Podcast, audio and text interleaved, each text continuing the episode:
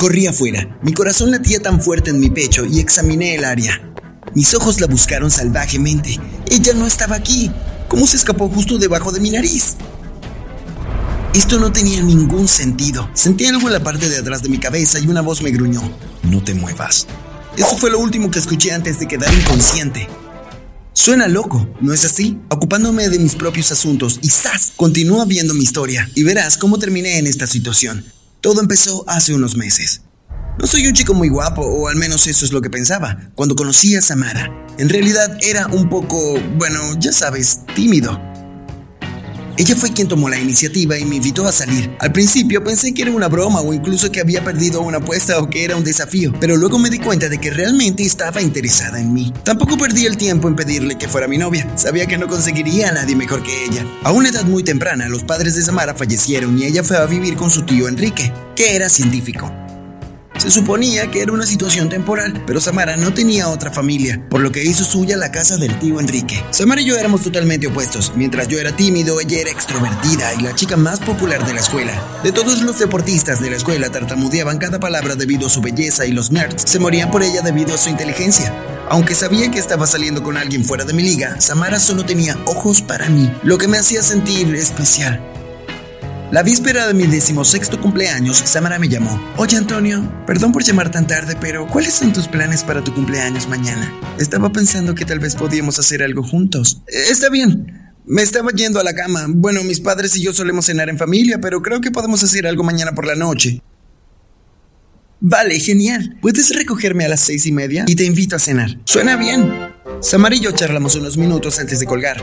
La noche siguiente recogí a Samara a las seis y media y, como siempre, con un ramo de flores, lo puso en un jarrón y antes de que nos dirigiéramos al coche estaba un poco ansioso por nuestra cita de esa noche porque no sabía qué esperar. Ah, ¿Cómo está tu tío Enrique? Ya sabes. Parecía un poco incómoda y luego se encogió los hombros. Siempre ocupado, trabajando y en la próxima invención. Sin embargo, te envió felicitaciones de cumpleaños. Dijo mientras yo abría la puerta para que entrara. ¿Y qué hay de su sobrina? ¿Ella envió alguna felicitación de cumpleaños? Sonreí con picardía y moví las cejas. Bueno, me acercó.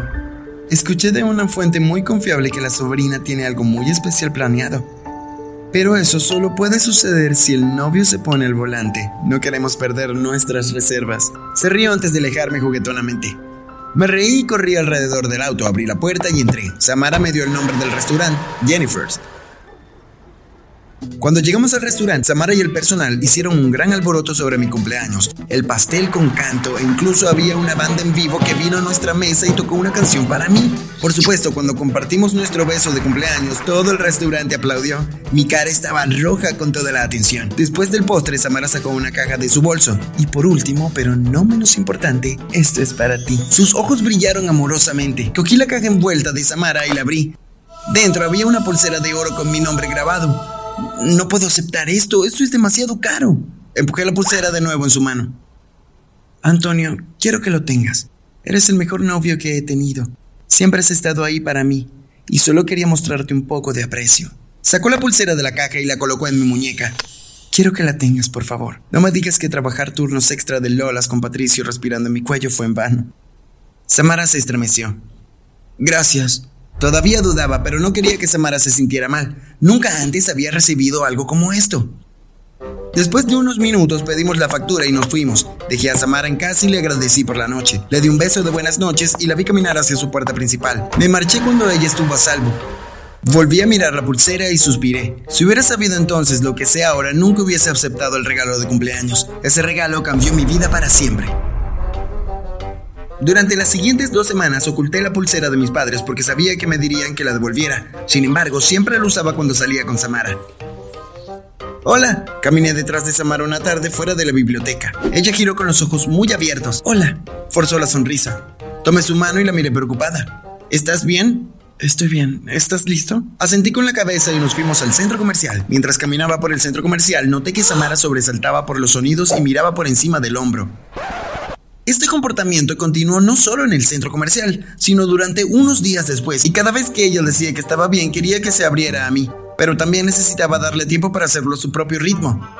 Una noche Samara apareció en la puerta de mi casa. Mis padres estaban afuera en ese momento. Oye, ¿puedes dejarme en casa de la tía Tamara? El tío Enrique no puede llevarme. Sé que es de último minuto, pero te necesito. Claro, no hay problema. Déjame tomar mis llaves y mi chaqueta. En el coche, Samara me dio indicaciones para llegar a la casa de la tía Tamara, que estaba a unas horas de distancia. Hemos estado saliendo durante seis meses y Samara nunca mencionó a esa tía. Ella miró por la ventana mientras yo me concentraba en conducir. Después de unos minutos rompí el silencio. Samara, ¿estás bien? La miré antes de volver a concentrarme en la carretera. Ella me miró, sus ojos estaban llenos de miedo. Hay algo que necesito decirte. Cerró los ojos e inhaló profundamente. Su voz temblaba mientras hablaba. El tío Enrique está buscándome. Le lancé una mirada confusa. ¿Buscándote? Sí, le quité algo y él quiere que se lo devuelva. Entonces, ¿por qué no lo devuelves? No es tan simple. Tampoco tengo una tía Tamara. ¿Qué? Entonces, ¿a dónde vamos? Incliné la cabeza mientras miraba a Samara. No estoy segura. Necesito encontrar una manera de salir de esto. Ella me lanzó una mirada de disculpa. Samara, no tienes ningún sentido. En este punto estaba un poco molesto. ¿Por qué me mintió? Escondí el chip en tu pulsera y creo que mi tío sabe que lo tienes, así que nos persigue a los dos. Detuve el coche a un lado de la carretera, me quité la pulsera y se la entregué a Samara. Hay mucho en juego si él obtiene lo que hay en ese chip. Samara tomó la pulsera y la metió en su bolso. Entonces, ¿por qué no ir a la policía? Porque no quiero que nadie salga herido. Pero escondiste el chip en la pulsera que me diste, grité con incredulidad. Mira, Antonio, lo siento, ¿vale? Entré en pánico. Si me llevas a Point Apure, Podré continuar desde allí. Hubo un intenso silencio en el auto. Estaba a punto de decir algo cuando decidí no hacerlo. Arranqué el coche y continué hasta Pond Pier. Después de unos 30 minutos dije secamente, tengo que poner gasolina. Ella sintió con la cabeza cuando entré a la estación de servicio. Entraré, pagaré la gasolina y conseguiré una botella de agua. ¿Quieres algo? Negué con la cabeza. Saltó del coche y desapareció en la tienda. Golpeé el volante con frustración. No puedo creer que me haya envuelto en todo esto. Pasaron los minutos y Samara no salió de la tienda. ¿Dónde está? Ya debería haber vuelto. Mis ojos captaron algo en el espejo retrovisor. ¿Era una persona? ¿Nos habían seguido? Suspiré de alivio cuando un gato apareció en el espejo retrovisor. Necesitaba buscar a Samara. Ella había estado allí demasiado tiempo. Salté del auto y corrí hacia la estación de servicio. Miré a mi alrededor y Samara no estaba por ningún lado. Después de describirle a Samara al cajero, le pregunté si la había visto y él dijo que no. Salí corriendo, el corazón me latía tan fuerte en el pecho y inspeccioné el área. Mis ojos la buscaron con desesperación. Ella no estaba aquí. ¿Cómo se escapó? Justo debajo de mi nariz. Esto no tenía ningún sentido. Sentí algo en la parte posterior de mi cabeza y una voz desde atrás gruñó. No te muevas. Eso fue lo último que escuché antes de quedarme inconsciente. Me desperté sintiendo como si algo en mi cabeza pateara y gritara para salir. Parpadeé un par de veces mientras miraba a mi alrededor tratando de averiguar en dónde estaba. Gracias por acompañarnos, Antonio. El tío Enrique habló. ¿Dónde estoy? ¿Por qué estoy atado? Luché violentamente contra las cuerdas. Había otros tres hombres en la habitación. Estás a salvo, por ahora. Te dejaré ir si me dices la ubicación de mi sobrina y mi chip. Tu conjetura es tan buena como la mía. Ella me abandonó en la gasolinera y también tiene tu chip. El tío Enrique se acercó a mí rápidamente, me agarró un mechón de pelo y me echó la cabeza hacia atrás. No creo que hayas escuchado. ¿Dónde está mi sobrina y mi chip? No sé dónde está. Mi voz era tensa. Ronaldo, sí, señor. Uno de los hombres dio un paso adelante. Sus ojos se retorcieron mientras sus labios se curvaron en una sonrisa retorcida. Ayuda a Antonio a recordar dónde está mi chip y por extensión mi sobrina. Con eso, el tío Enrique salió de la habitación y los tres hombres caminaron hacia mí amenazantemente. Antonio, Antonio. Alguien me sacudió y me susurró al oído. Vamos, Antonio, despierta. Abrí los ojos tanto como pude. Sentí el sabor metálico de la sangre en mi boca. Uno de mis ojos estaba hinchado y cerrado. Tenía cortes y moretones en todo el cuerpo. ¿Cómo hiciste? Dije débilmente mientras ella desataba mis manos y piernas. Mi tío usó este lugar hace unos años para uno de sus experimentos. Fue una buena suposición buscarte aquí. ¿Cómo has llegado aquí? Vi tu coche parado en la gasolinera y lo usé. Ahora basta de preguntas, vamos. Samara me ayudó a levantarme y trató de soportar mi peso contra su cuerpo, pero caí al suelo de dolor. Justo cuando Samara se inclinaba para ayudarme, la agarré de las cuerdas y la empujé hacia la silla. Antes de que supiera lo que había sucedido, la había atado a la silla. Luchó contra las cuerdas y me miró con horror. ¿Qué estás haciendo? ¿Qué estoy haciendo? Dije enojado. Decidiste colocar un chip robado en la pulsera que me regalaste para mi cumpleaños. Luego apareciste en mi puerta y me pediste que te llevara a casa de tu tía. Y como el buen novio que soy, te llevé. Mira lo que ayudarte hizo a mi cara. Mírame, continué. ¿Y te atreves a preguntarme qué estoy haciendo? Nunca pedí esto.